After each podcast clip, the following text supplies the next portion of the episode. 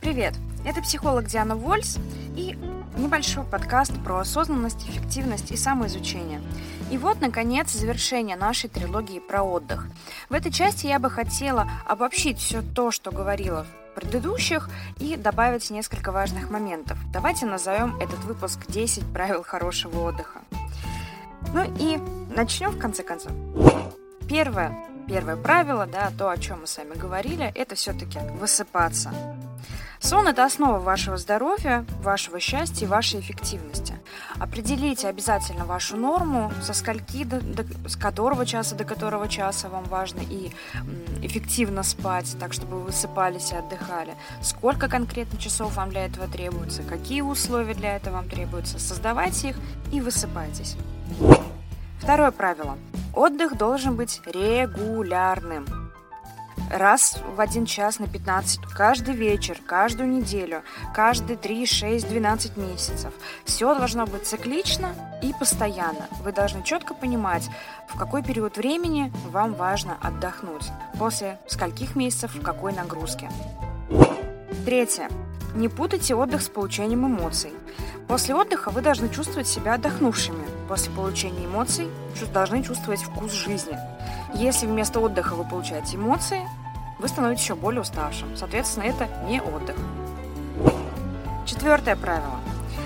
Каждый из нас должен иметь список дел и вещей, которые позволяют нам отдохнуть. Этим списком нужно пользоваться, его нужно держать где-то в начале, может быть, вашего ежедневника или где-то а, на вашей стене, где вы держите там самые важные записи, на вашей маркерной доске, может быть, или в заметках телефона.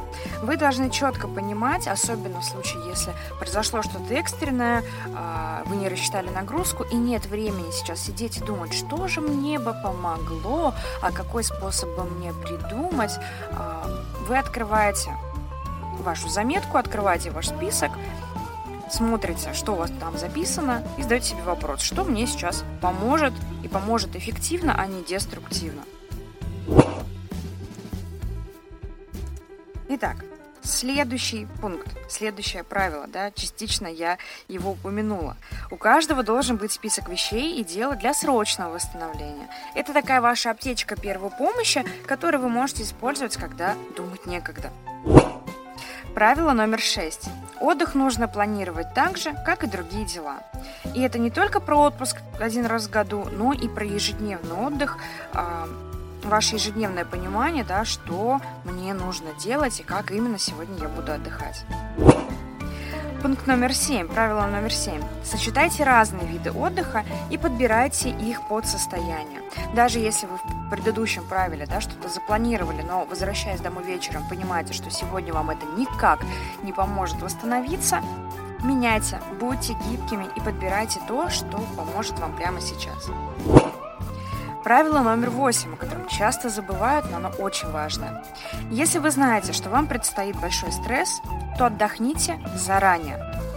Если вы знаете, что у вас через два месяца сессия, горячий период, а, период отчетов, большой проект, который вот-вот начнется, или наоборот, вы его вот сейчас доделаете и запустите в работу, и дальше будет легче, подготовьтесь к этому, наберите сил и отдохните. Либо а, запланируйте отдых сразу после этого большого стрессора. Чтобы, во-первых, у вас не было ощущения какой-то бесконечной тяжести жизни, да, когда один проект не успел закончиться, начинается другой, и вы вообще не успеваете восстановиться, отдохнуть. Во-первых, для того, чтобы сделать эту паузу между большими делами. Во-вторых, для того, чтобы, в принципе, для будущих свершений набраться сил. Правило номер девять. Научитесь восстанавливаться в одиночестве. Это очень классно, если у вас ресурсное окружение, однако оно бывает не всегда, и не всегда оно бывает доступно. А находясь в одиночестве, тоже можно найти массу плюсов для восстановления и, в принципе, для знакомства с самим собой.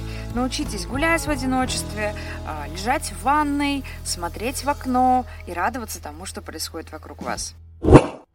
И последнее правило Практикуйте и анализируйте результаты. Ищите то, что вам подходит.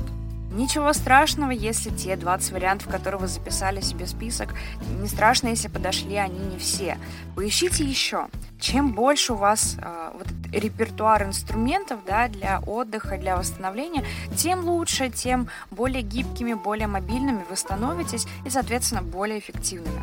Только через практику можно найти вот этот необходимый баланс нагрузки отдыха и выбрать подходящие для себя способы восстановления. Ну что, на этом завершим нашу трилогию. Надеюсь, что она для вас была полезна. Буду рада любой вашей обратной связи в любой удобной для вас социальной сети. И до встречи в новых выпусках.